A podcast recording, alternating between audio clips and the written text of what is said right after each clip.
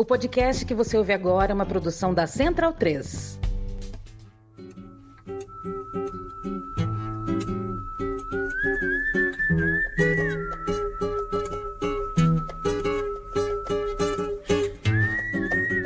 Salve, salve! Muito bem-vinda, muito bem-vindo a mais uma edição do Central Cine Brasil, programa de número 209, fechando esse trio de episódios diante sobre a Mostra de Cinema de Tiradentes. Convido todo mundo a ouvir o programa 207, uma conversa sobre a curadoria de Tiradentes com o Francis Wagner dos Reis, e o programa 208, que a gente gravou ainda lá em Tiradentes, com os primeiros destaques, os primeiros dias da mostra lá na cidade mineira. Eu sou Paulo Júnior, o Central Cine Brasil é uma produção da Central 3 e hoje o programa é dividido em três partes. Primeiro, eu vou passar pela Mostra Aurora, pelos filmes lá de Tiradentes, pelos premiados, dar um resumo aí do um balanço de fato do que, que rolou no evento.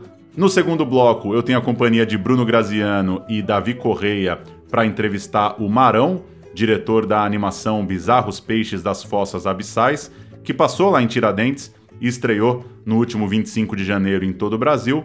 E na terceira parte eu volto com as notícias do cinema brasileiro. Vencedor da Mostra Aurora combina refinamento de linguagem com trabalho destacado de trilha sonora, fotografia e montagem a uma relação direta com a realidade que retrata. Sem ceder ao melodrama da comiseração, o filme mostra a ancestral violência brasileira contra os despossuídos. Pelo processo criativo comunitário, escuta atenta da realidade, o júri oficial da 27ª Mostra de Cinema de Tiradentes concede o prêmio de melhor filme da Mostra Aurora para Lista de Desejos para Superagui, de Pedro João.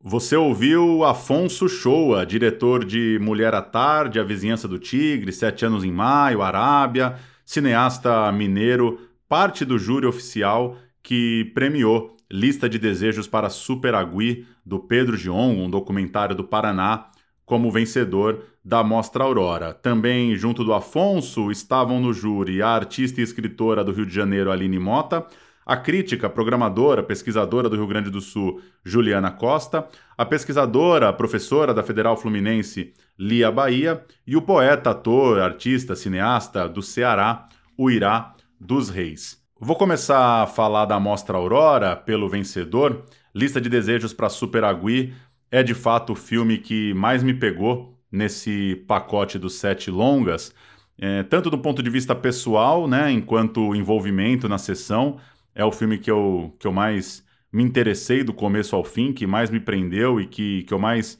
gostei de fato de ter assistido.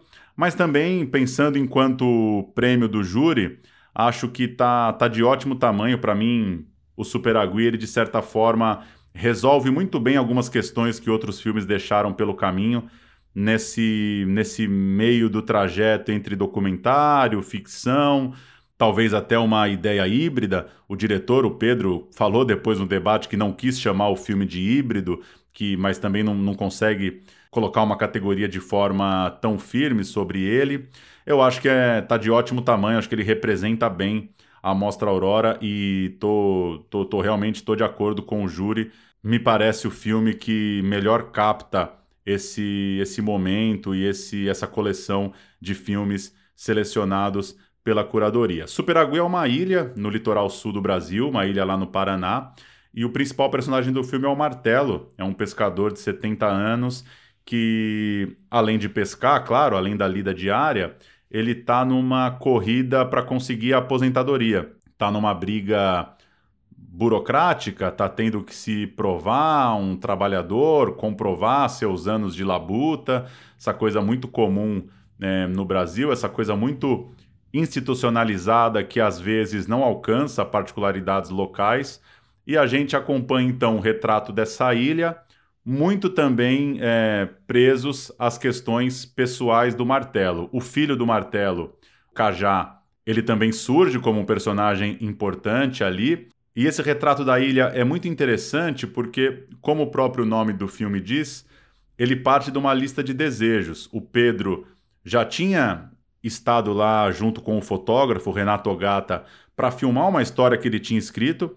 O roteiro inicial do Pedro tratava de uma certa busca por um ouro que, que podia estar tá enterrado ali, um suposto tesouro que circula né, entre as pessoas que moram ali na ilha. E ele estava né, captando, desenvolvendo essa história, rodando essa história, quando de repente ele se deu conta de que talvez não estava fazendo tanto sentido a história escrita por ele acontecer ali. Começou a parecer uma coisa muito dele para aquele lugar e aí ele, de certa forma, rasga esse roteiro, desencana um pouco da, da construção dessa história em torno do ouro e brinca com a coisa da lista de desejos a partir de um decreto.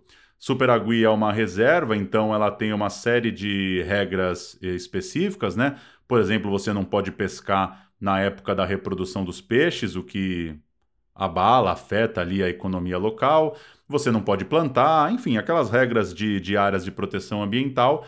E ele pega esses decretos e transforma em desejos. E aí é um exercício bem interessante de um roteirista, então, trocando um pouco, né? Saindo do texto do roteiro, indo para os desejos e construindo essa história a partir dos desejos das pessoas. Então ele vai ouvir, por exemplo, o martelo. Quais são os desejos que você tem para Superagui?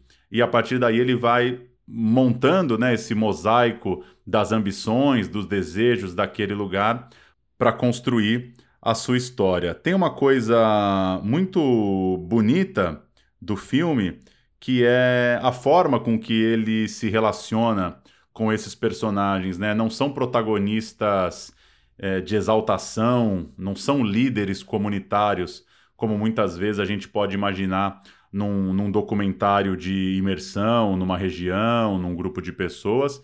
E acho que isso é uma coisa que ajudou muito isso é o fato de em determinado momento do filme as famílias, as mulheres surgirem com muito destaque. Né? O, obviamente a pesca é uma atividade, né, numa localidade como essa, muito masculina. Os homens saem para o mar, as mulheres ficam com outras atividades na ilha.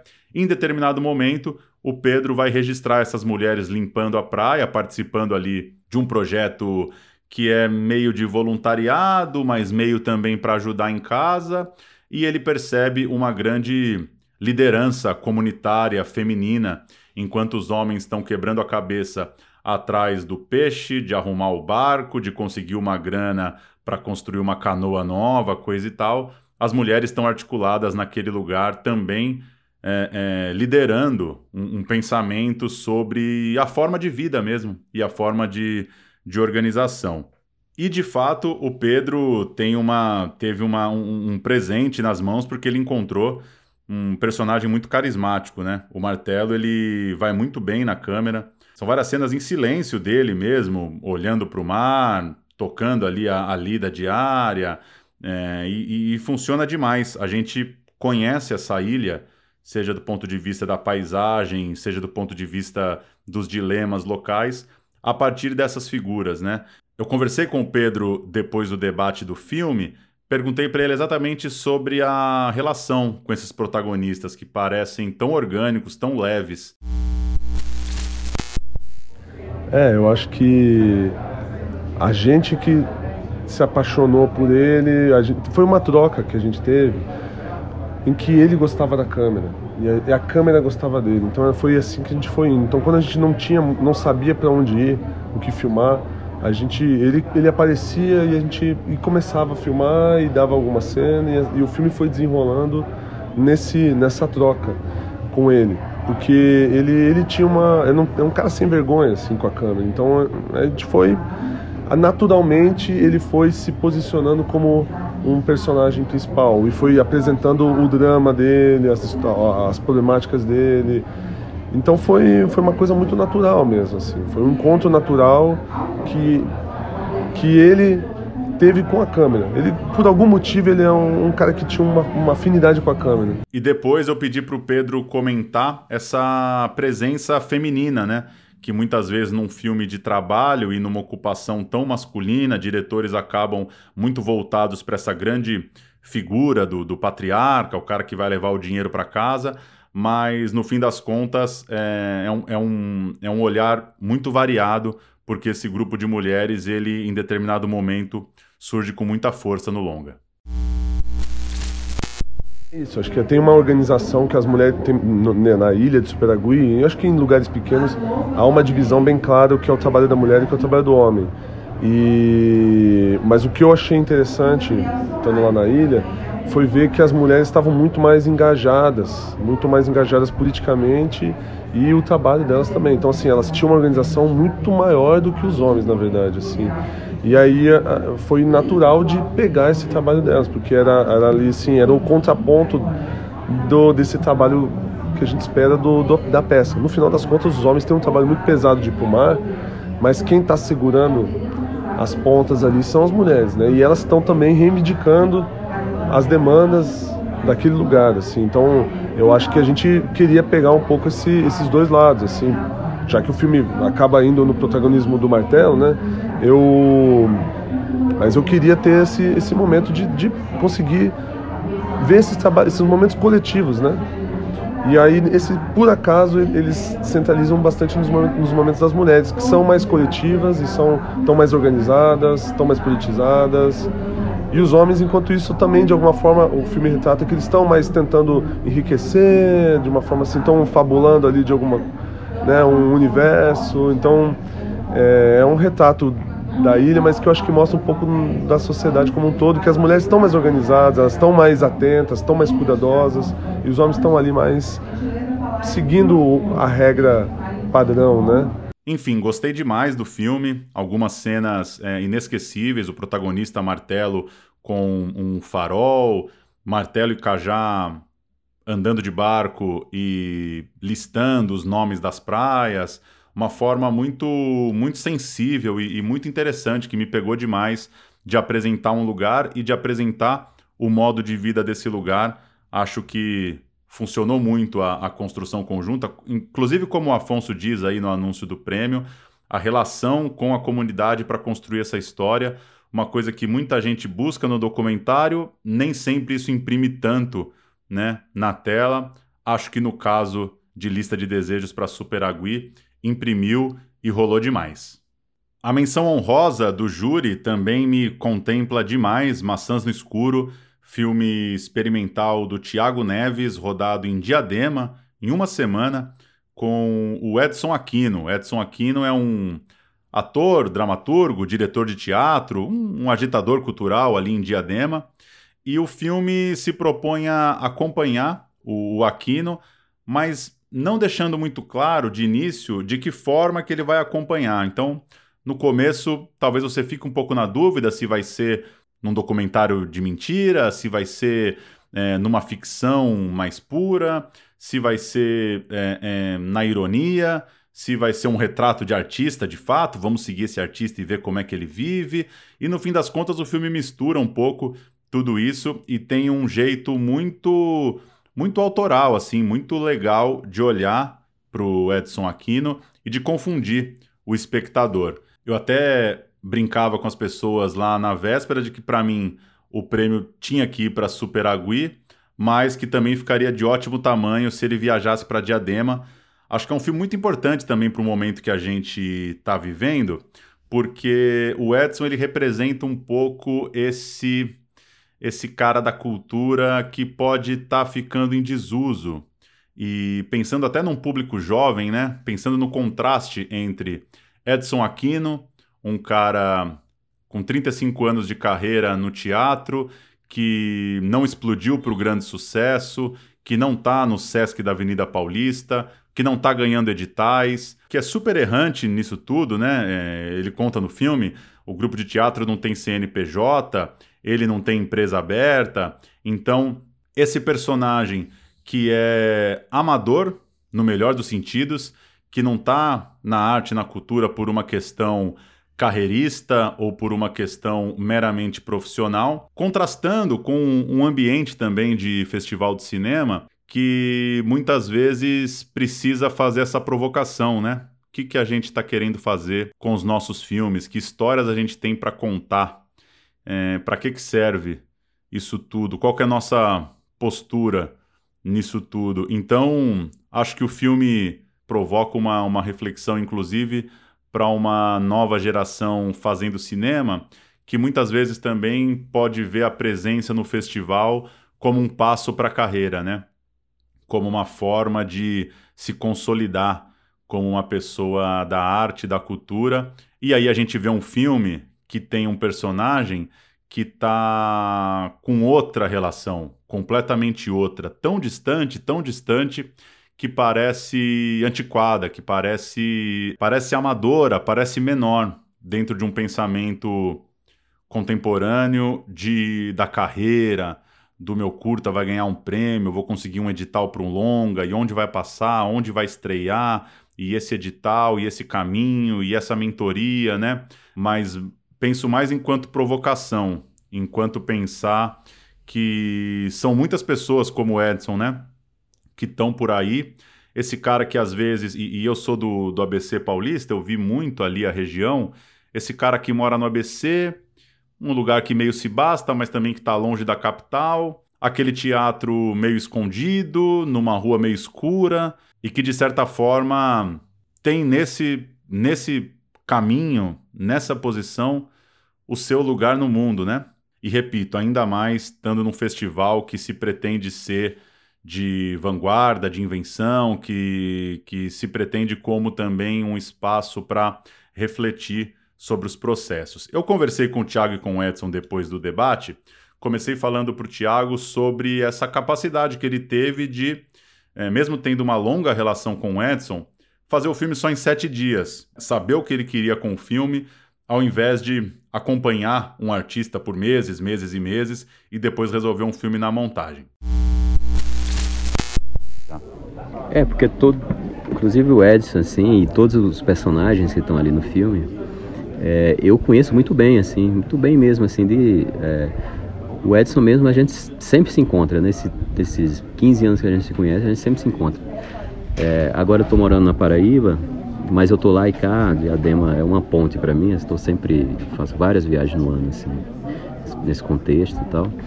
É, a gente sempre se encontra, assim, a gente dá, valoriza essa coisa do encontrar. Então o filme é muito a produção tinha que ser muito objetiva, questão de, de, do tempo de todo mundo, assim, como as, as pessoas fazem outras coisas.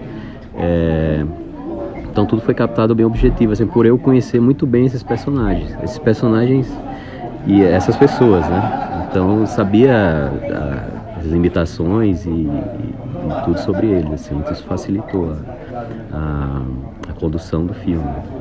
E agora a gente ouve o Tiago e depois o Edson falando um pouco sobre o risco do filme, né? O filme ele não começa muito fácil, mas eu acho que quem se deu a oportunidade de mergulhar na história conseguiu assistir um grande filme. Quis ouvir um pouco deles sobre esse risco, sobre esse filme também que não, não se coloca como alguém que vai pegar na mão e apresentar um personagem de forma mais convencional. É, assim, desde do, do, do primeiro filme, o, veja se tem um pouco isso também. É, quando a gente faz o filme, a gente, a gente, pô, quem que vai querer ver esse, esse filme e tal, né? Assim, mas se a pessoa conseguir é, entrar no filme ali e tal, assistir, ela vai ser recompensada de alguma forma no filme, né? Porque é, é, é um filme leve, assim, né? Você, é, mas talvez o público tenha que ser educado assim para esse outro tipo de cinema também, assim, sabe? É, e, e, o filme brinca muito com isso, assim. É, eu acho que ele consegue entrar na sessão e, e embarcar na história. É, ela consegue ir até o fim, assim. Eu tava comentando com o Edson, assim, pô, nem parece que o filme tem é, duas horas, né? Edson falou isso, assim. É, parece que é um negócio bem, bem, bem menor e tal. É, e eu acho que Tiradentes tem um, é, um papel é, importantíssimo assim né, nesse risco aí que a gente quis nesse filme, porque eu não sei se esse filme conseguiria estrear em outro lugar, assim, e a partir daqui talvez as pessoas olhem o filme é, com outros olhos, assim, né, com, com, esse boca a boca e tal do filme, assim. Então, aqui, é, esse lugar aqui é importantíssimo, assim, para esse tipo de cinema. É um filme que eu amei, quero ver, gostaria até de ver novamente hoje, né? Acho que é isso quando você gosta muito de um filme, você revisita ele, né? E nesse caso, é, e que eu acho legal também, eu, cons eu consegui manter um distanciamento de mim né, enquanto personagem, né, porque ali para, para mim ainda é um personagem, não sou eu, né, embora é, por dizer dessa forma, né, baseado em mim, com o cara interpretando a minha pessoa, mas, né, que de fato não sou eu, né, mas tem ah, elementos da minha da minha da minha da minha vida ali que, que estão ali que são de fato a minha pessoa, mas, né, quando você olha, fala assim, Poxa, seria mais uma forma de falar assim, esse personagem parece comigo, né? Seguindo na Mostra Aurora para falar de Sofia Foi, um híbrido, né, de São Paulo, de Pedro Geraldo. O roteiro é de Pedro e da própria Sofia, do título, a Sofia Tomik. É muito interessante como o filme é, se baseia muito na relação dessas duas pessoas mesmo. Eles estão rodando pela Universidade de São Paulo e é apenas Sofia e Pedro. Né? Pedro com a câmera, Sofia interagindo com as pessoas, com o espaço, e acho que isso é um ponto muito interessante do filme, a fotografia. Ela, como Sofia é uma personagem meio enigmática, meio misteriosa, que, que a gente, né, é, não tem um acesso tão direto e fácil a ela, Pedro vai pegando detalhes, vai fazendo uma coisa bem fechada no rosto. A Sofia trabalha como tatuadora, então vai para esses riscos e rabiscos e símbolos que vão aparecendo e percorrendo o filme todo. Tem um desenho de som, uma trilha sonora bastante impactantes, assim. A tenda lá em Tiradentes fez valer a sessão, porque é realmente. Tem, tem uma riqueza de detalhes muito grande no som do filme. E ah, uma coisa que chama atenção logo de cara é que dá para perceber que é um filme muito pequeno, eles estão sem autorização, sem luz, sem um ambiente controlado ali na Universidade de São Paulo. E eu comecei perguntando a Pedro sobre isso, assim, sobre nesse lugar que é tão gigantesco e é meio ermo, mas também remete a tantas coisas, que é uma universidade pública, né? E principalmente porque, por exemplo, tem uma cena de uma festa, uma, uma cervejada pós-aula, assim, de universidade, e a direção, a fotografia precisam encontrar ali uma forma de registrar a Sofia dentro desse ambiente. Vou começar por isso, assim, é, é, a gente era uma equipe muito reduzida, era só eu e Sofia, então isso ajudou a transitar de forma mais leve e de chamar menos atenção naquele espaço, né? Como a gente não tinha autorização, a gente tinha que meio se esconder, ou como era uma câmera pequena e só, só nós dois, é, não chamava muita atenção, assim. Então, também a gente não usou nenhuma luz, né? Foi também um, um trabalho de procurar a luz nesse espaço, né? Que é um espaço muito escuro, assim. E eu acho que na parte da festa tinha esse sentimento de, de ficção, né? Tipo, por mais que a festa estivesse acontecendo e que tinha um registro incontrolável do documental, a gente estava ali para fazer uma ficção. Então, até aconteceu algumas coisas de pessoas se aproximarem de Sofia para interagir com ela e a gente meio que tipo tirar isso do filme assim, sabe? Para manter esse rigor, manter essa forma de olhar e, e manter o tom do filme assim, né? Eu também perguntei sobre um filme de poucos diálogos, né? Qual era o risco ali, enquanto direção, de de repente fazer um filme hermético demais, um filme que dificultasse muito também a nossa relação com a história. É uma narrativa que a gente consegue acompanhar, né? A gente entende ali é, a Sofia ela fica sem casa para morar, ela tem uma relação com uma namorada, é, tem um certo desaparecimento ali em algum momento, mas se fala muito pouco, né? Quis saber um pouco mais disso, assim, dessa, dessa possibilidade de também ser silêncio demais. Vamos ouvir. É engraçado essa pergunta porque teve um momento da filmagem em que o nosso pensamento é: e, e se a gente tirar todos os diálogos? E aí eu entre, entrei numa crise porque eu acho que ficaria de fato um filme muito hermético, muito estranho e que eu acho que os diálogos ajudam as pessoas a se relacionarem com o filme, né? Tipo, a verem Sofia falando e não sei, acessarem um pouco da dificuldade que é acessar ela, né? É muito difícil acessar a Sofia, então acho que esses momentos de diálogo ajudam a, as pessoas se relacionarem, assim. Mas é isso, como foi um filme sem roteiro, a gente não, não tinha vontade de ter tantas falas, assim. Era mais sobre manter um tom, manter uma atmosfera. E a partir dos encontros, essas conversas apareceram, assim, porque o filme é um filme improvisado, né, nesse sentido dos diálogos. E eu acho que ajuda, assim, ajuda a fruição, ajuda a compreender quem é o personagem, o momento do personagem. E eu acho que isso foi essencial para o filme. Outra conversa para trazer aqui no programa é sobre Eu Também Não Gozei, filme da Ana Carolina Marinho, que tem como protagonista a Letícia, uma personagem que desde o começo a gente percebe que está muito próxima da diretora.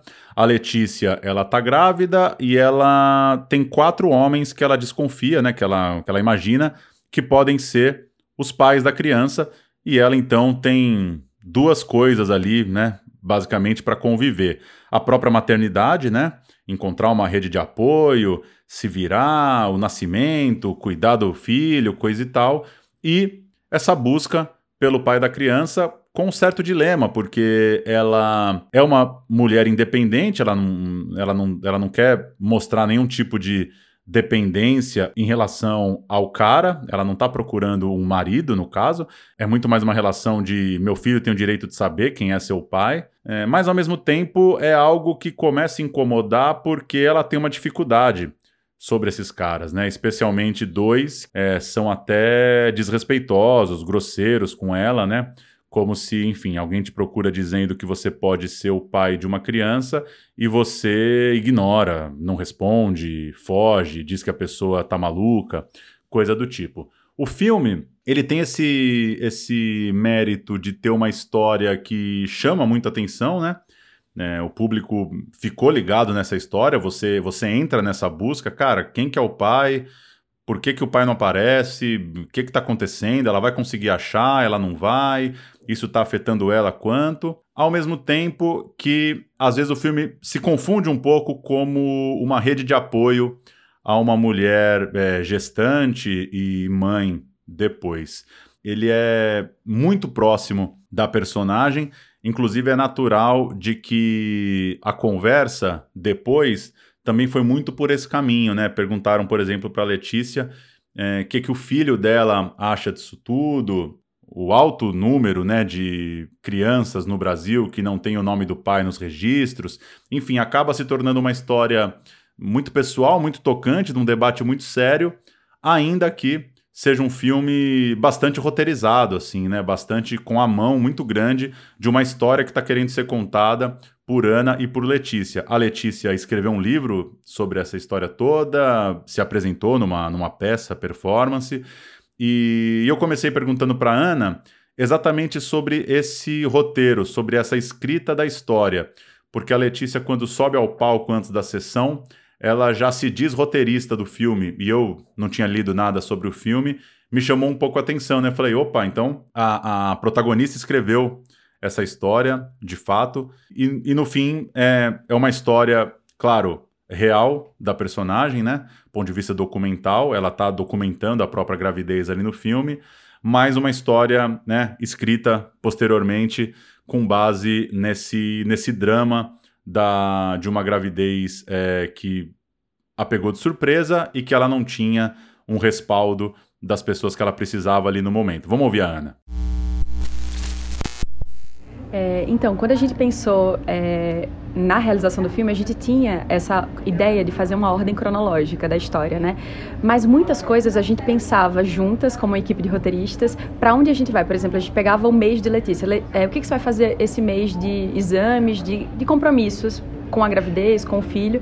A gente elegia o que, que era e a gente propunha situações que a gente poderia fazer juntas. Então, essas proposições, que também às vezes eram proposições mais artísticas, assim, mais performáticas, é, a gente pensava tudo junto. Então, assim, quando a gente pensa esse crédito do roteiro coletivo, é porque era essa equipe que estava no set, que estava pensando o que seria um próximo dia de filmagem, né? E como seria? Seria dentro do carro? Seria caminhando pela rua? Seria organizando a mãe dela junto, a irmã dela? Dela. Enfim, então tudo isso a gente pensou juntas, assim, as possibilidades de, de situações que a gente filmaria, né?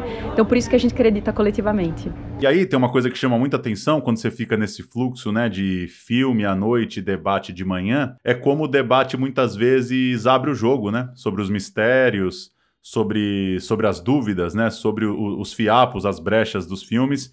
E aí eu perguntei sobre isso para Ana, né? Como que ela pensa em relação a preservar um pouco um jogo de cena, também. É, eu queria comentar que eu acho que isso que provoca no espectador é também o que provocou em mim quando eu soube da história de Letícia e que eu falei isso é um filme. Eu acho que a potência disso também tá nesse desejo de, nessa curiosidade de saber mais dessa história, uma sensação de que nossa, eu eu, eu, ter, eu queria ver a continuação desse filme, eu queria continuar acompanhando a história de Letícia, porque eu acho que é isso, ela provoca esse lugar de, de coragem, de euforia também dentro de nós, assim, de o que é que eu faria nessa situação, né? Então tem esse lugar que acho que é muito poderoso mesmo, e eu fico feliz de saber que as pessoas estão seguindo a Letícia, querendo ir atrás, porque também não coloca ela num lugar à margem, ao contrário, né? Coloca ela no lugar, eu quero estar próximo dessa, quero entender essa história, né? É, então, ontem, por exemplo, na abertura do filme, eu, eu falei para a equipe, eu falei, acho que a gente não deve abrir é, nada sobre o filme agora, para que as pessoas possam ter a experiência de, de viver essa fricção entre o que é real, o que, que não é, né? É, o que, que foi construído ali de encenação, o que, que não foi. Eu acho que eu acho isso muito importante. Acho que as pessoas saem com essa pulga atrás da orelha. Hoje eu tive vontade de comentar mais por curiosidade mesmo, porque é isso. Por exemplo, ontem aconteceu de alguém reconhecer a voz do ator achar que era o homem, né? E depois descobrir que era dublado e falar, mas espera, como foi isso? E ela me provocou essa pergunta, né? Ontem ela falou, ah, então ele dublou, mas ele era exatamente esse texto, enfim. Então eu acho que essas coisas, assim, eu acho que as escolhas que a gente tomou pro filme causa essa, essa dúvida no espectador do que, que de fato é real ali, do que, que foi encenado, do que, que a gente do que, que a gente está acompanhando de verdade ali. Mas, assim, o que, que é verdade, né? É um pouco sobre isso também a pesquisa da Letícia pessoalmente, mas a nossa também. O que, que é uma autoficção, assim, né? Como a gente pode elaborar essa experiência, porque ao elaborar, a gente já está construindo contornos que não necessariamente são isentos de nossos pontos de vista, né? De, então, eles podem ser também ficcionalizados de, de alguma maneira, né? E para fechar a mostra Aurora, o tubérculo filme do Lucas Camargo de Barros e do Nicolas Tomé Zetuni, chamou muita atenção por ser um longa totalmente captado em Super 8. E como ele é um filme que trata de uma doença, uma doença é, esquisita ali, né? Na verdade, o personagem volta de Portugal para o Brasil porque a avó dele morreu de uma doença em que você entra numa insônia, que você não dorme mais e acaba morrendo. O Lucas falou sobre isso, o diretor na hora do debate, né? Um filme meio doente, né? Um filme cuja forma tenta também, né? Cuja forma estética tentam também, né? A textura ali trazer um pouco esse ruído. O filme, de fato, você mergulha nessa nessa nessa linguagem da Super 8. Tem uma história de retorno para casa aí, né? Esse personagem tá voltando, a avó dele morreu, ele tem direito à herança, ao mesmo tempo ele tem que conviver novamente com essa cidade do interior que ele, a princípio, não tinha planos né, de voltar a morar lá, e nisso ele esbarra nos, nos seus amores, nos seus contatos do passado. Essa cidade é Andradina, no interior de São Paulo, é, com participação de um elenco local, né, para além do protagonista, esse elenco local que faz todo o, toda a rede dele ali, todo o entorno de Andradina, e uma busca meio de inaugurar um novo olhar assim para uma cidade, de pegar elementos convencionais de uma cidade e transformá-los é, dentro dessa textura de um filme meio de uma doença, de uma estética super 8. Essa, essa me parece a, a, a grande pira estética ali do filme, né? Voltar para sua cidade, né? O próprio diretor mora hoje em Portugal, o Lucas. Voltar para essa cidade e olhá-la de outra forma. E por fim, dois documentários, começando por Not Dead, filme do Isaac Donato, lá da Bahia. O Isaac faz um registro dos punks velhos lá de Salvador. Então, ele faz isso acompanhando a vida dessas pessoas hoje e tentando nos mostrar como que aquela herança do punk continua tocando essas pessoas. Seja um cara que hoje faz cerveja, seja uma mulher que hoje tem uma hamburgueria vegana lá no Pelourinho. E, e dentro disso, o personagem que, que mais aparece, pelo menos para mim, é o Ed, uma figura importante na, na história dessa cena, que ele é cego e ele trabalha com audiodescrição. E aí o Ed tá no filme exatamente fazendo a audiodescrição do filme. E aí para além dessa brincadeira da metalinguagem, tem uma coisa muito interessante que é pensar quais são as imagens que a gente cria com a nossa memória, né? Como é que como é que você descreve? Not Dead é o nome de uma, de uma loja, de uma casa, né, de um ponto de encontro que eles tinham lá em Salvador.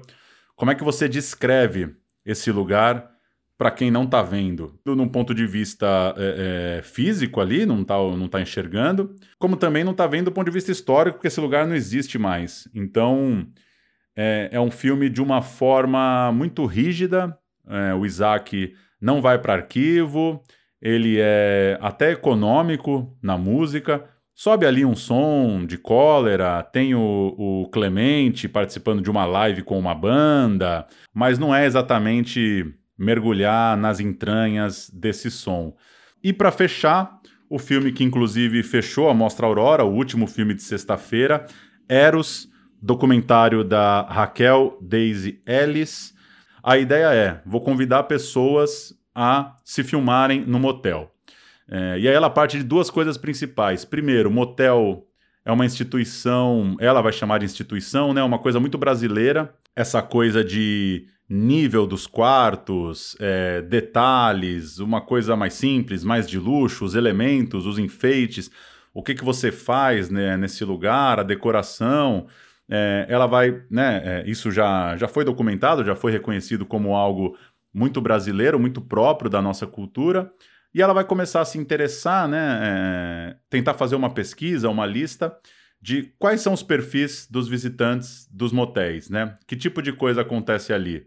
Encontros casuais, casais, gente que vai sozinha, gente que vai em grupo, gente que vai para fazer uma performance, gente que simplesmente só precisa transar e, e não tem um lugar para transar. Enfim, ela vai, ela vai tentar conversando com pessoas ao longo do tempo, entendendo o que faz as pessoas frequentarem tanto o motel. E ela até contou depois na conversa que, assim que ela chegou no Brasil, ela é uma britânica radicada no Brasil, ela conheceu uma pessoa e a pessoa falou: pô, vou te levar num lugar legal hoje à noite tal. E a pessoa levou ela num motel.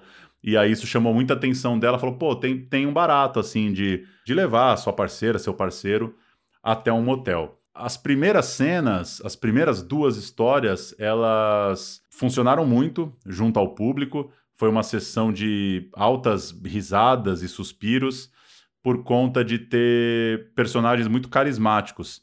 A partir daí, o filme, eu acho que ele cai um pouco, o, talvez um pouco porque a gente já fica meio é, acostumado com a fórmula, talvez também porque os personagens finais, talvez o último e o penúltimo, eles não, não têm tanto essa força do carisma. Me parece que eles estão lá mais para cumprir um determinado papel dentro da pesquisa da diretora, e isso em algum momento até se torna um incômodo. Eu queria destacar a fala da, da crítica convidada lá na, no debate, a Maria Bogado, acho que foi o melhor texto falado assim dentre todos os convidados críticos para participar dos debates, porque de fato trouxe provocações muito interessantes, né? Um filme que nos faz pensar sobre limites, né, de público e privado, o que, que é uma imagem pública, o que, que é uma imagem privada, que espaços eu tenho para fazer coisas privadas, será que o motel também ele já não remete a uma ideia de performance? Será que a gente também não vai ao motel para se mostrar um pouco para a pessoa que está indo com a gente? Acho que trouxe bem assim essa coisa de um filme que nos provoca a pensar o uso da imagem, o porquê que a gente tem esse interesse de se mostrar e, e essa discussão tão, tão interessante sobre o que é público e o que é privado. Surgiu no debate, por exemplo, a referência ao filme Pacific, do Marcelo Pedroso, né? Ele pega um, um navio chamado Pacific, pega os vídeos amadores né, registrados ali pelas pessoas desse cruzeiro, desse navio durante sete dias, e monta um filme a partir disso, né? Então tá meio nessa linha de entender quando que imagens privadas viram um filme e qual que é a relação que as pessoas têm com encenar, performar. E uma coisa que é interessante que a diretora contou, ela tinha muito medo do filme ficar meio que um pornô amador, né?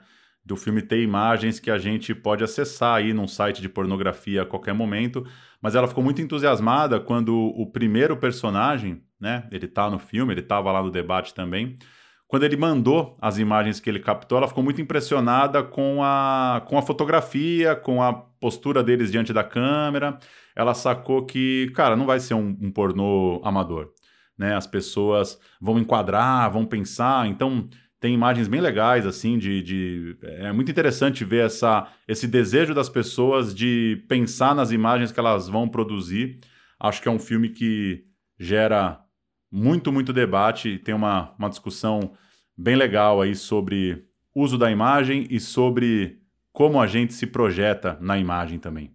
Eu vou finalizar passando pelos outros prêmios para falar um pouco da mostra como um todo. Antes, dizer que no YouTube da Universo Produção estão lá os debates, não os debates dos filmes, os debates, né, o Fórum de Tiradentes, debates temáticos, debates que tratam muito do, do tema principal da curadoria, que é o tempo.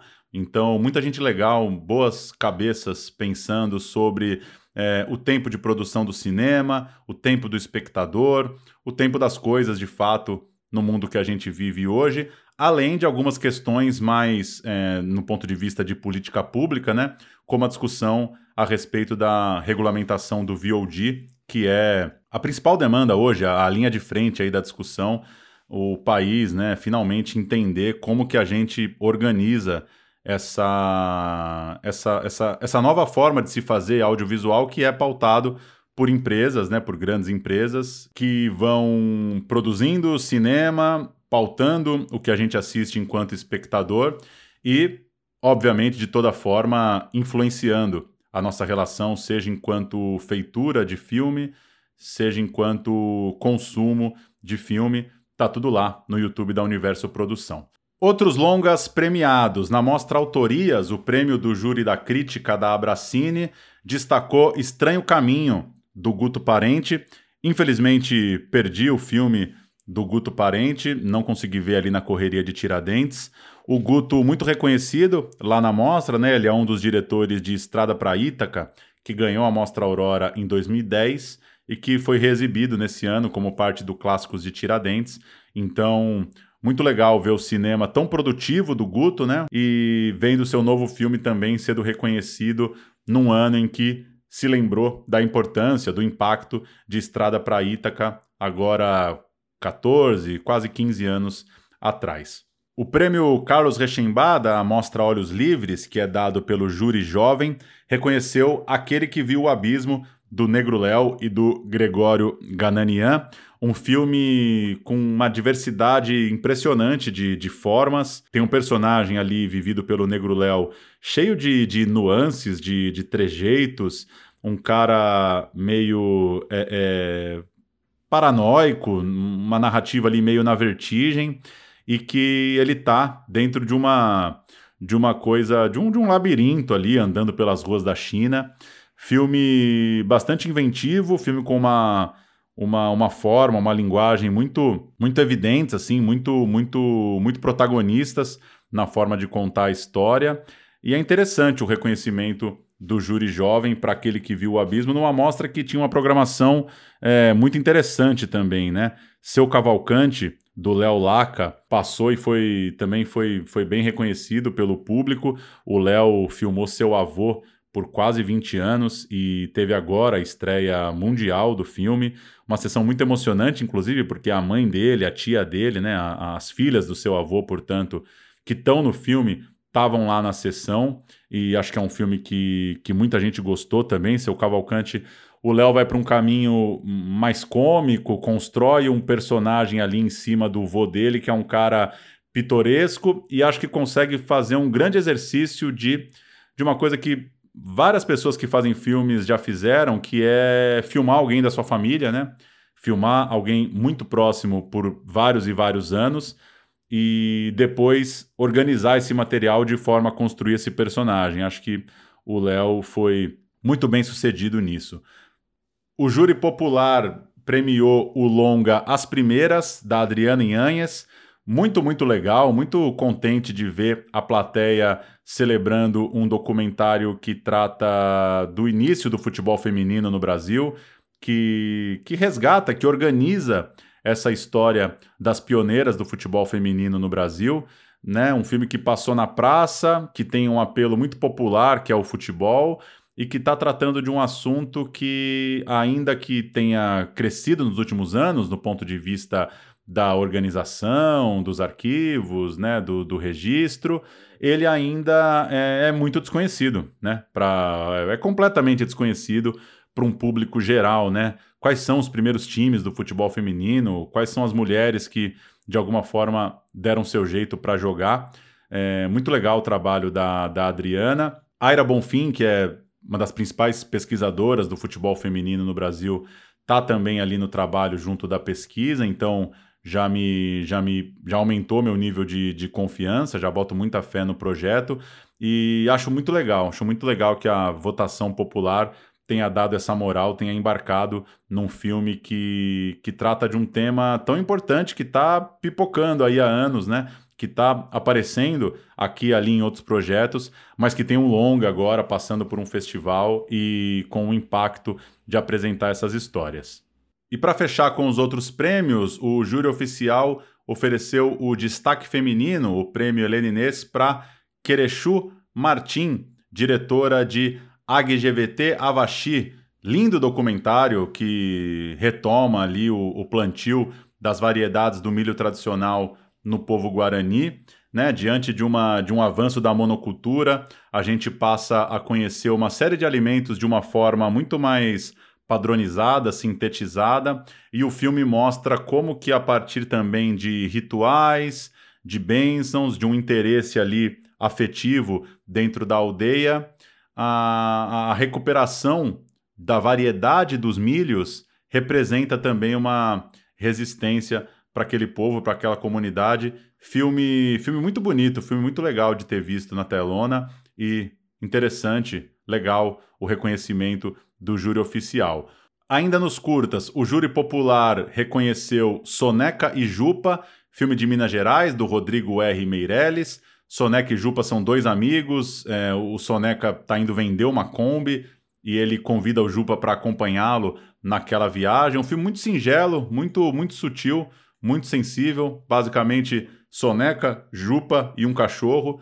E muito legal que o, que o público tenha entrado nessa história. Deixa um abraço também para o Rodrigo, que é ouvinte de longa data aqui do Central Cine. A gente pôde se conhecer lá em Tiradentes. Ele estava muito feliz na noite de premiação com o reconhecimento do público para o seu Soneca e Jupa. E a Mostra Foco deu dois prêmios para Eu Fui Assistente do Eduardo Coutinho, do Alain Ribeiro. Um é o prêmio do júri oficial, outro é o prêmio oferecido pelo Canal Brasil de Curtas. Alan Ribeiro também estava em Tiradentes com seu longa, mais um dia Zona Norte. E em Eu Fui Assistente do Eduardo Coutinho, como o nome já diz, ele lembra um momento, né, uma cena que ele viveu na equipe do Coutinho.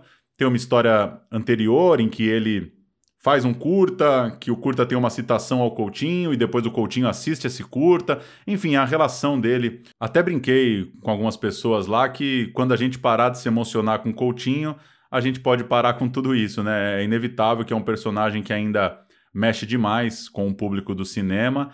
E o Alan não só resgata essa história com imagens até inéditas do Coutinho, como é, brinca um pouco de Coutinho ali, né? Faz um filme a lá Eduardo Coutinho, de certa forma, na sua condução de texto e na sua narração. É, reconhecimento duplo para o Alan, seja para o júri, seja para o Canal Brasil. E por fim, os três prêmios do programa WIP Corte Final, três filmes, portanto, no corte final, que foram exibidos a um, a um grupo ali fechado de pessoas, né, para concorrer a esses prêmios. Os três vencedores foram Ausente, da Ana Carolina Soares. A Ana acompanhou uma escola pública né, na retomada das aulas depois da pandemia e ela está tratando ali principalmente da evasão escolar, né? Acompanhar uma, uma temporada, um ano letivo de uma, de uma escola pública, né, ali no, no ainda no contexto do novo ensino médio, inclusive, para fazer um retrato dessa da educação brasileira a partir daquela escola no bairro Taquaril, em Belo Horizonte. Também foi contemplado o Novembro da Milena Times, uma ficção de Pernambuco, tem a Janaína, uma personagem que está no primeiro ano da faculdade e está diante da, da chance de ser a primeira pessoa da família a ter um diploma, até que ela descobre que está grávida e começa a colocar né, em, em perspectiva seus planos, suas escolhas, a relação com esse sonho e com sua família. E o terceiro vencedor nessa competição para os filmes em corte final, Sussuarana, da Clarissa Campolina e do Sérgio Borges, também uma ficção. Dora caminha sozinha por estradas e paragens hostis, buscando trabalho e a terra que pertencia à sua mãe. Num acidente, ela reencontra um cão que havia cuidado e abandonado. Eles vão até um vilarejo, estão ali com a casa, o trabalho, os amigos, e aí o, o filme acompanha a saga da Dora pelo seu passado, pelos seus caminhos, pelos seus encontros. Ausente, Novembro e Sussuarana Três filmes que veremos em breve, que estão aí contemplados então por essa seleção do corte final do IP lá em Tiradentes. Falei demais, vou chamar Bruno Graziano, amigo de longa data aqui do Central Cine, diretor, diretor de fotografia também, e também o Davi Correia, já participou aqui do Central Cine, é professor, sociólogo, toca o podcast Mundo Maastricht, também já tocou o quadro negro, voltado para um debate em torno da educação. Eles vão tocar a entrevista com Marão, diretor da animação Bizarros Peixes das Fossas Abissais.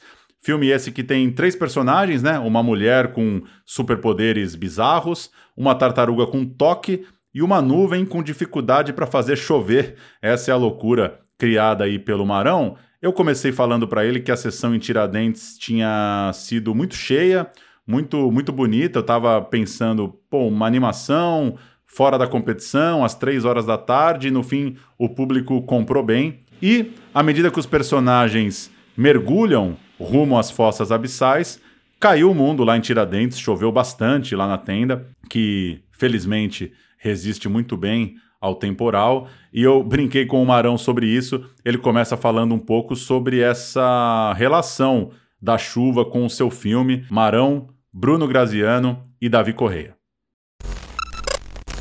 Tudo bem, Paulo. É, vou te falar antes de, é, é, antes de começar uma curiosidade em função da chuva que você citou. É, por alguma razão, em todas as nossas sessões em festivais, caiu um pé d'água. A gente estreou com esse filme em Portugal, embaixo de chuva. Eu fui em Cuba, no Festival de Havana, no final do ano, embaixo de chuva, na Mostra de São Paulo estava é, caindo um pé d'água e é, eu sempre achei, como, como você citou em Tiradentes, que seria um fracasso de público, porque na hora da, da, da, do filme é, desabava esse temporal e parecia até uma peça publicitária intencional, porque é nas fossas abissais, é na água, é, mas uh, uh, e você está me dizendo agora né, né, que que mesmo assim é, havia público, aceitamos que, que o filme é de água, o filme é de água para todas as sessões que, que, que houver. Jogar para vocês então, bater um papo aí com o Marão. Fala, Bruno. Fala, Paulo. Fala, Davi. Fala, Marão.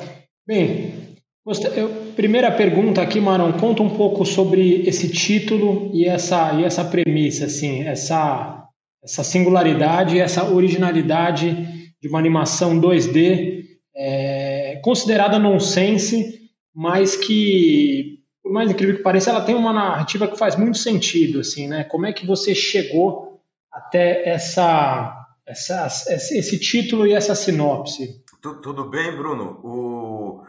Eu, eu, eu tenho 52 anos e isso quer dizer que nesses quase 30 anos trabalhando com animação, a maior parte do tempo e principalmente a primeira metade, os, os, os primeiros 10, 15 anos, eh, era com animação encomendada, trabalho encomendado.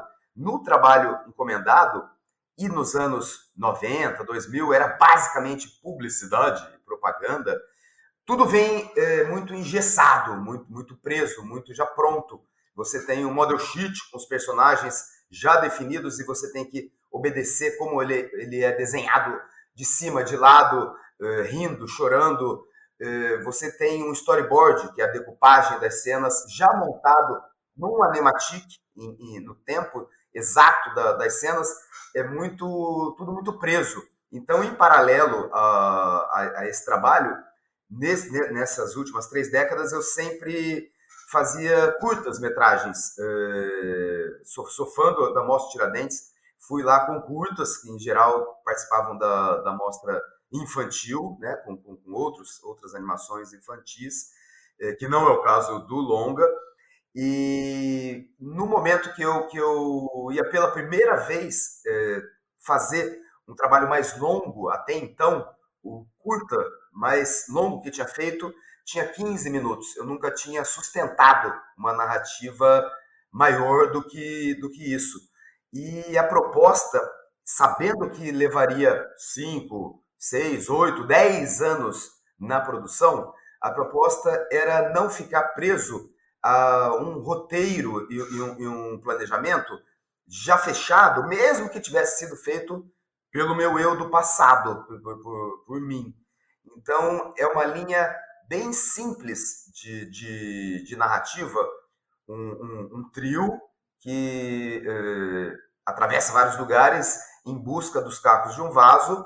É, é uma linha bem, bem, bem simples que me permitia improvisar uh, as cenas. Eu tinha eh, esses personagens soltos individualmente em, em, vários bloquinhos, nesses muitos cadernos, bloquinhos com, com ideias e, e, e intenções de personagens que podiam ser um conto, uma história em quadrinhos, um, um, um curta de animação, e que eu misturei, mas eu misturei de uma forma a, a me dar liberdade. É, é, um, é um longa, mas é um longa de baixíssimo orçamento e, e bastante simples e esquisito, feito nos moldes de uma, de uma produção de um curta-metragem. Quando você faz um filme de um, em longa-metragem que tem uma hora, uma hora e meia, é, é um volume muito grande de trabalho.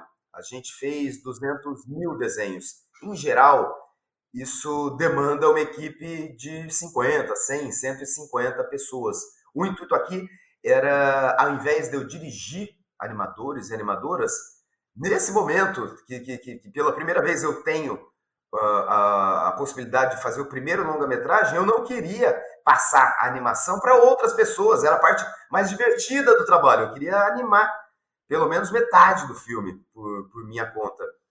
Era tudo animado à medida que o filme era feito. Quando a gente tinha cinco minutos, eram exatamente os primeiros cinco minutos. Isso não é, Bruno, não é a maneira profissional, tá? Esse é, esse é um jeito bem irresponsável de, de se trabalhar, animando de forma teatral, eh, evoluindo, avançando uh, a história e o design dos personagens à medida que a gente também eh, desenhava o personagem no longa. Aquela tartaruga foi desenhada 5, 10, 30 mil vezes. Então, eu achava o fim da picada definir todo o model sheet, toda, toda a forma como, como ela deveria ser desenhada antes de começar. Isso vai acomodando à medida que você vai animando, à medida que você vai desenhando. E se, se você, não sei se, se, se vocês, não sendo animadores, reparam que às vezes varia o traço, porque quando a Rosária e o Fernando Miller desenhavam, eles eh, tinham liberdade para acomodar no traço deles também, que é meio que um, um, um pecado para a animação comercial, proibitivo, mas que eu, eu sempre acho uma, uma bobagem, assim, você eh, podar o estilo, o traço é, é, de cada um, cada, cada pessoa, o Wesley, que fez a pintura de mais de 100 cenários, ele, ele pintava da forma que, que é o, o, o estilo próprio dele.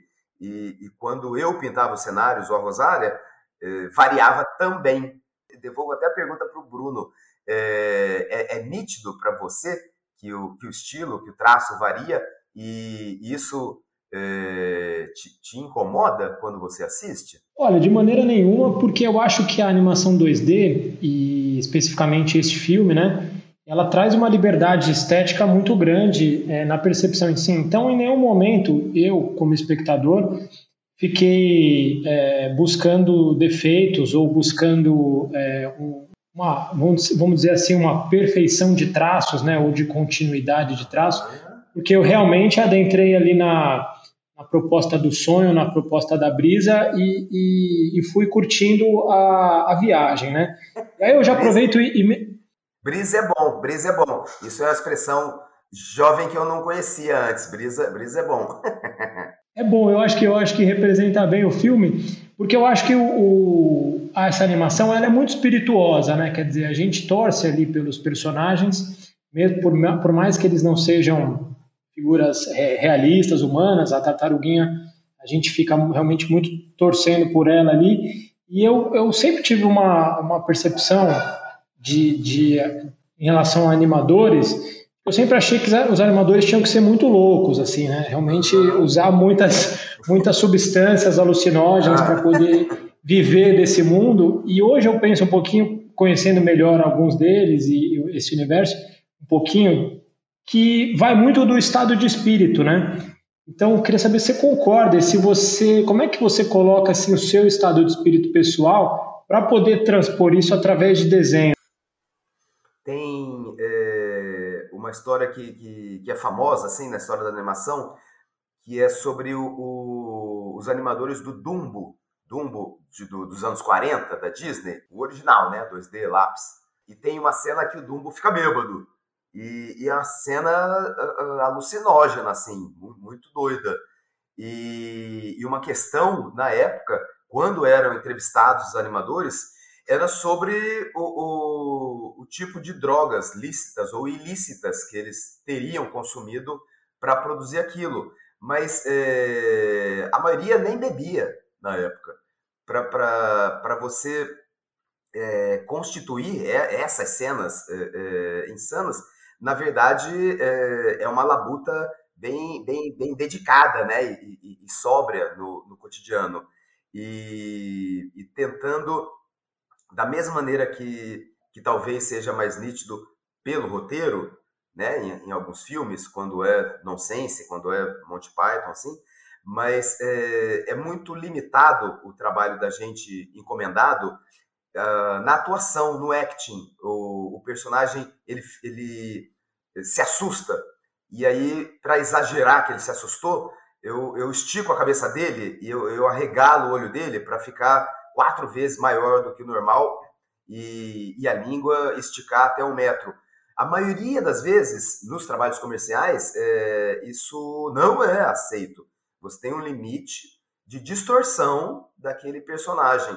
Então, quando a gente faz um, um trabalho pessoal, é, é, é, é o momento de, de poder não ter rédeas, é, não só na, na, no roteiro, mas é, nessa estilização, estilização do, do, do, desenho do personagem, do traço do personagem e do acting, da, da, da atuação personagem também.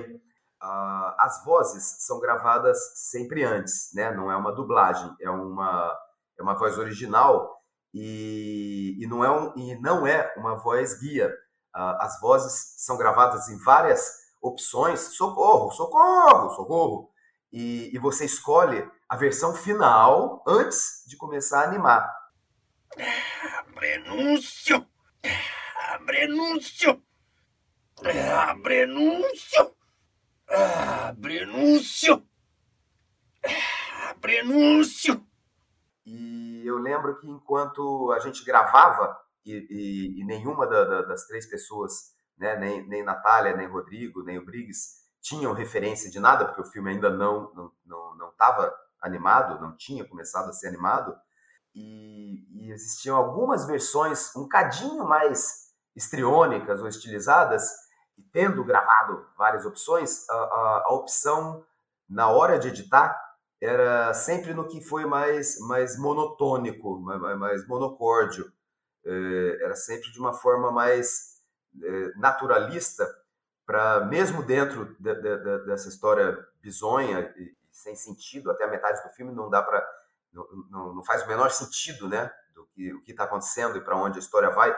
E, isso não é só do público, né? Isso é da equipe também. A equipe também não conseguia entender quem é esse velho, por que está aparecendo cenas com esse velho é, é, e manter uma voz, uma, uma opção mais naturalista nas vozes era para tentar sustentar o que, é, é, na verdade, para mim é tudo muito autobiográfico e, e, e, simbólico sobre situações da, da minha vida inteira. Vai lá, Davi. Marão, tudo jóia aí?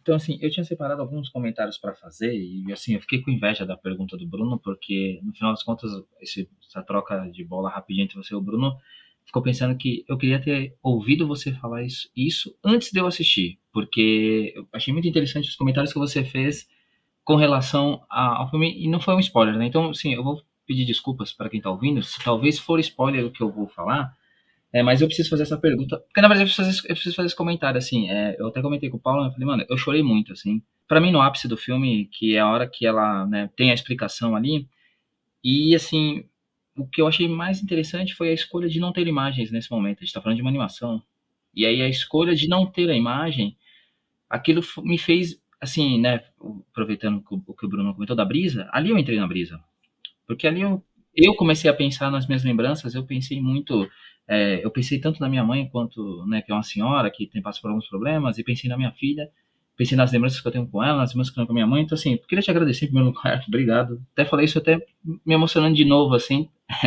peço desculpas.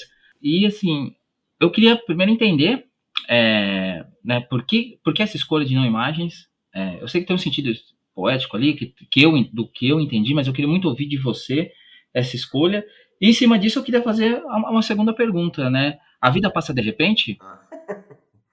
Assim, sendo contraditório com, com, com o que eu acabei de, de falar para o Bruno, Davi, o, esse trecho é, é um monólogo da, da, da protagonista. É, esse trecho é, é, é, de fato literal. Tudo, tudo que a personagem fala são coisas que aconteceram comigo.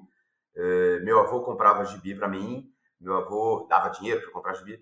É, meu avô me emprestava o carro dele quando ele já não podia mais dirigir e eu estava aprendendo a dirigir. É, meu pai, meu pai não podia me emprestar porque eu ainda não tinha idade, mas meu avô emprestava.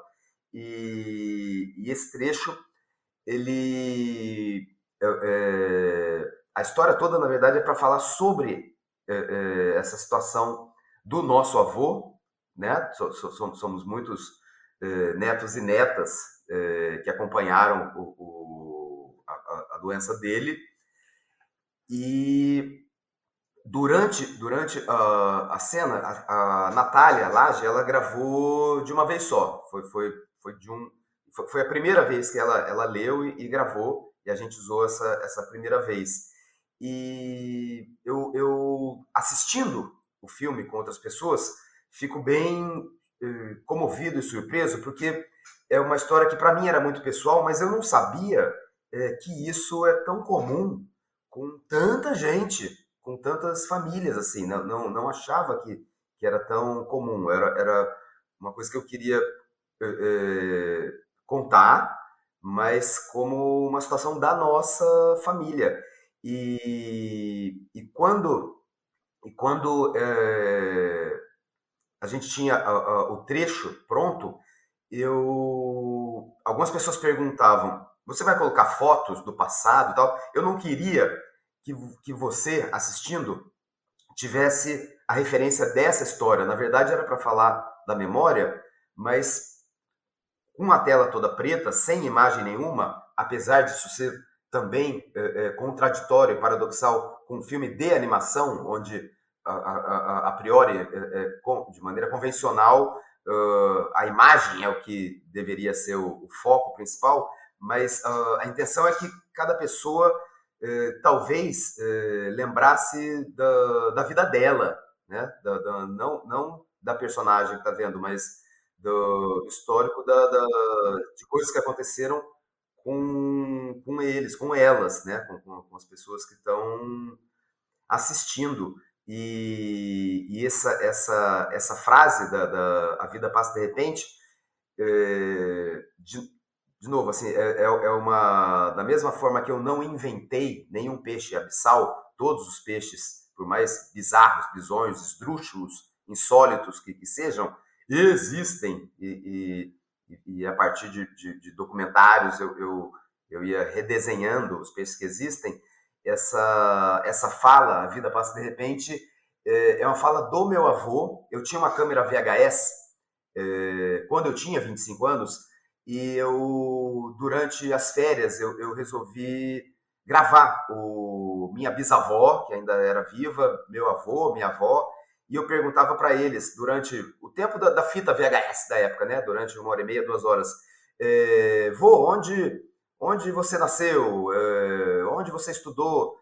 O, quando você casou? Quem, e, e aí deixava eles falarem, deixava eles falarem.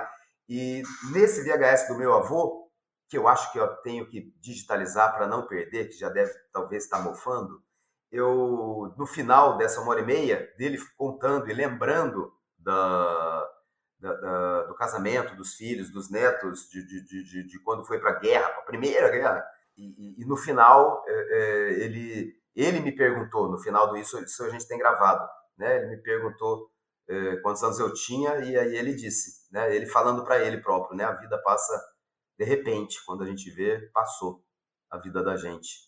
E, e assim, é muito louco pensar isso, porque no, no episódio anterior desse podcast, a discussão com o curador da, do Festival de Tiradentes foi exatamente sobre o tempo e sobre como a gente constrói é, lembranças a partir do tempo e como hoje em dia o tempo né, é usado de maneira muito mais acelerada.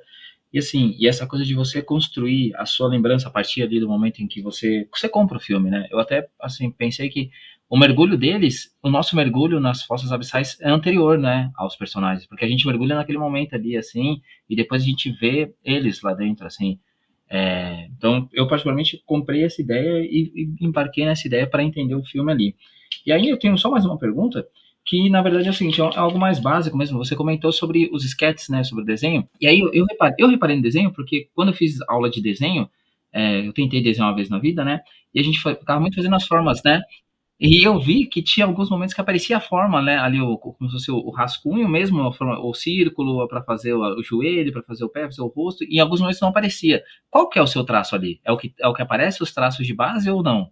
O, tem, tem uma teoria na qual eu acredito muito, é, que é a teoria dos 5 mil desenhos. Você já, já ouviu essa história? A teoria diz que todo mundo tem 5 mil desenhos ruins dentro de si. É, quando a gente é criança, todo mundo desenha, e sei lá, lá pelos oito anos, em geral a pessoa para de, de desenhar.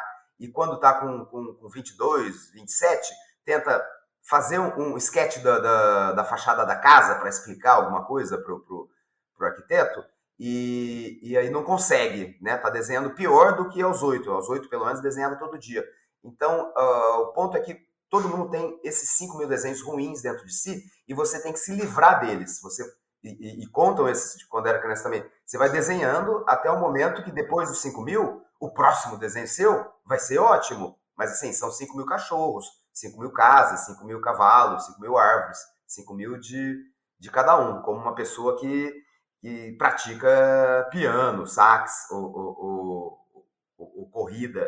Eu, eu desenhei a lápis papel e o rabisco o sketch, o, o, rascunho que a gente faz, geralmente, geralmente, quase 100% das vezes, é, para o cliente, depois que é aprovado, vai para outra pessoa que faz o clean-up e faz a arte final, e passa essa linha limpa.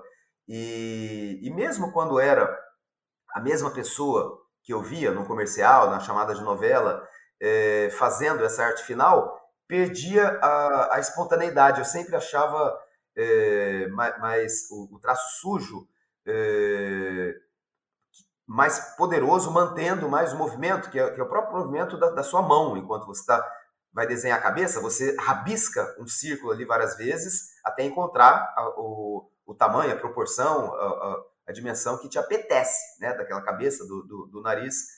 É, eu, eu fazendo papel e tinha essa intenção, nos curtas era assim também, em não limpar, em manter o traço sujo.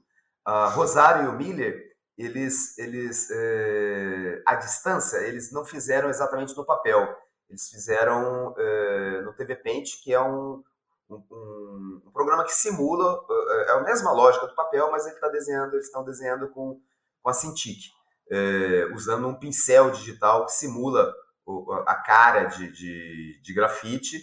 E no caso do Miller, a gente faz assim: o personagem vai pular. Então, eu desenho o personagem parado, faço outro desenho que é antecipação, faço outro último desenho que é o personagem lá no alto, na posição mais alta, extrema. Se essa cena vai durar um segundo, um segundo são 12 desenhos para 24 quadros, 12 segundos, 12 desenhos. Então, o primeiro, desenho 1, ele está parado, em repouso. O desenho 6, ele está antecipando. O desenho número 12, ele está no alto. Esses desenhos são mais sujos, são, então, eles mantêm o, o rabisco maior. É, na mesa de luz, colocando um em cima do seis, eu faço três. Eu faço os desenhos intermediários, os, os intervalos. Em geral, esses acabam sendo mais limpos, porque são, são desenho, desenhos mais próximos. É um trabalho que, onde eu não estou mais inventando, eu estou quase sistematicamente é, intervalando, né, fazendo o, os intermediários. Então, o, o, o, meu traço, o da Rosário e o do Miller, é, os três têm, têm esses momentos sujos e tem os momentos mais, mais limpos do, do, do keyframe, do desenho-chave e da intervalação. Uh, a maneira, talvez, de para você identificar quem fez é que o Miller e a Rosária desenham muito melhor do que eu. Então, as cenas mais difíceis são deles. São deles. Só, só registrar aqui antes de passar para um, um comentário final do Bruno, do Davi, seja uma pergunta ou um comentário. Bizarros Peixes das Fossas Abissais estreou no último dia 25, na última quinta-feira, em 20 cidades. Registrar que os curtas do Marão, né, segundo leio aqui no seu site, foram selecionados para 658 festivais de cinema, rodaram por mais de 40 países e bateram em 124 prêmios.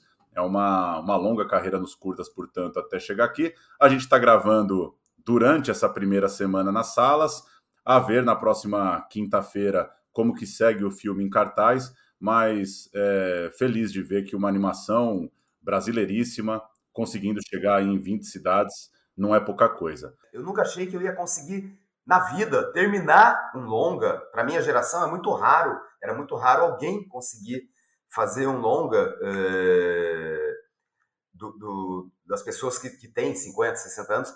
E mais difícil ainda, é, nunca imaginei conseguir entrar em cartaz. Assim, estou muito, muito chocado e, e, e, e grato, assim.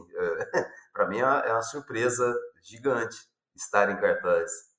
O Marão, e daqui para frente, é, você seguirá com o trio, ou quarteto, né? Mão, lápis, papel e coração? É, a intenção é, é, é continuar fazendo o que era uma mistura de é, situações pessoais, se, sejam autobiográficas ou de, de, de pessoas que, que, eu conheço, uh, uh, situações uh, afetivas, pessoais, misturadas com o Discovery Channel, que sempre me apeteceu muito, como é o, o acasalamento do, do, do, dos camaleões, a, a, cópula das girafas, como, como, como são os peixes abissais, e eh, podendo desenhar sempre tive essa gana de, de do, do, exagero. Então a intenção seria, se eu, eu conseguir fazer outros filmes, e, e, o intuito próximo é, é, alternar sempre com curtas, apesar de a gente estar lançando longa-metragem, o formato, na minha opinião, o formato nobre da animação mundial sempre foi o curta, que é onde a gente efetivamente pode é, testar, experimentar. Valeu demais, gente. Marão, te agradeço pelo tempo, pela, pela paciência aí, pela vontade de compartilhar tudo isso com a gente e torcendo para o filme seguir se espalhando aí nas próximas semanas, depois, claro, chegando em, em plataformas digitais também, alcançando outra galera. Te agradeço pelo papo com a gente e sucesso aí na, na jornada com o filme. Brigadão, Paulo, Davi, Bruno. Brigadão, brigadão.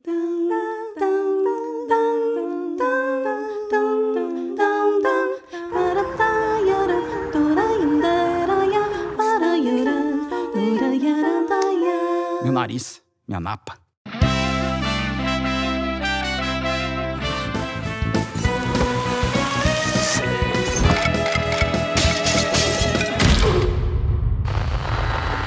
Todas as mulheres nas obras de Clint e Muxá foram substituídas por bodes. Isso quer dizer que. Que eu vou ter que comer 2 mil metros quadrados de grama ou o município de Araraquara vai ser destruído.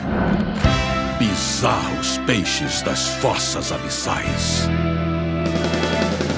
Roteiro e direção de Marão. Animação de Marão. Rosária e Fernando Miller.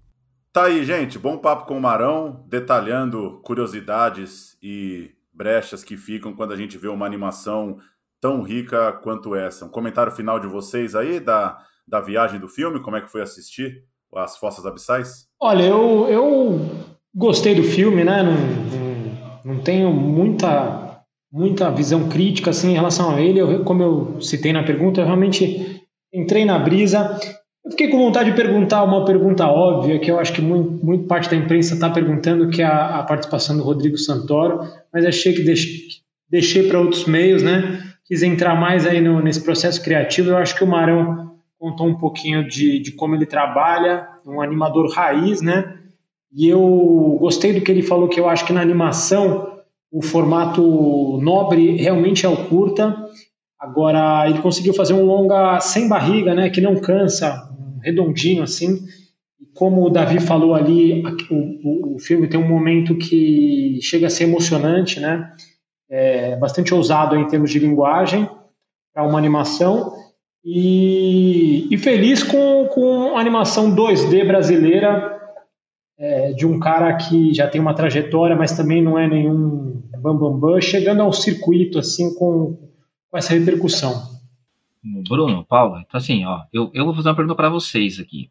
É, você, você falou sobre brisa, né? A gente ficou pensando muito nisso, assim. Eu queria que vocês dois, então, pensar comigo, assim, qual que é a maior brisa dentro do filme ali para vocês? Rápido. Para mim, é até o que ele citou, para mim, capricho ali para construir os peixes. Fiquei muito curioso de saber se eram peixes reais. Ele contou que sim, né? Imaginava que sim, claro, uma, uma pesquisa, um tipo de trabalho que obviamente demanda uma pesquisa. Mas eu fiquei fascinado pelos formatos dos bichos que ele consegue representar no filme. E eu, cara, eu achei as reviravoltas, assim, eu sempre fico muito, muito, muito impressionado, assim, com essa capacidade de, de através do nonsense, contar uma história numa animação como essa. É muita pequena reviravolta, né, de que só, só o lúdico da animação permite mesmo, né, um, um voo, um mergulho, uma, uma esticada ali, enfim, é, não é nada específico para mim, realmente foi meio que essa, esse conjunto da obra. E eu, eu alguma coisa que eu gostei, acabei não comentando também, é o começo do filme ali, que como a gente compra o personagem, a tartaruga ali, com seu, né, seu, sua vontade de organizar tudo ali, assim, que chega uma hora que a gente tá na aventura ali, assim, depois de repente o clima muda totalmente, né, ele vira uma outra brisa também. Eu gosto também muito de, logo no começo, o filme ter uma referência a Nilópolis, né? Por conta de firmar também essa animação de característica brasileira, né? É muita gente que diz que assiste muita animação, mas que talvez nunca tinha ido ao cinema assistir uma animação nacional. Eu gostei também de marcar de cara esse aspecto local no, no texto do Marão. É, o curioso ele falar o lance da autoralidade, né? Como ele consegue é, fazer uma história bizarra, nonsense, é, mais de, de, de, elementos universais ali, mas que no fundo, no fundo, tudo é autoral, né, do, do autor. Então é uma, uma, animação ali que não tem, ele não, não faz uma terapia, mas ele coloca elementos daí da autoralidade dele.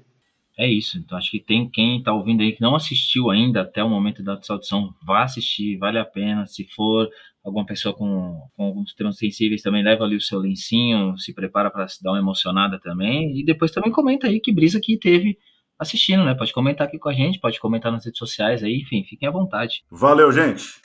Valeu, Paulo. Valeu, Davi. Valeu, Bruno. Paulo, é nóis. Uma mulher. Uma tartaruga. Uma nuvem. Com as vozes de Natália Lage. Minha bunda é um gorila.